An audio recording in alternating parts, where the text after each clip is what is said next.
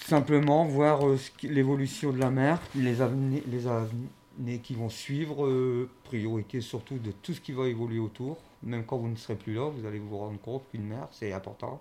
C'est la nature. C'est sans mer, vous ne vivez pas, on ne vit pas. On ne vit pas dans le béton, on vit aussi avec la nature. Euh,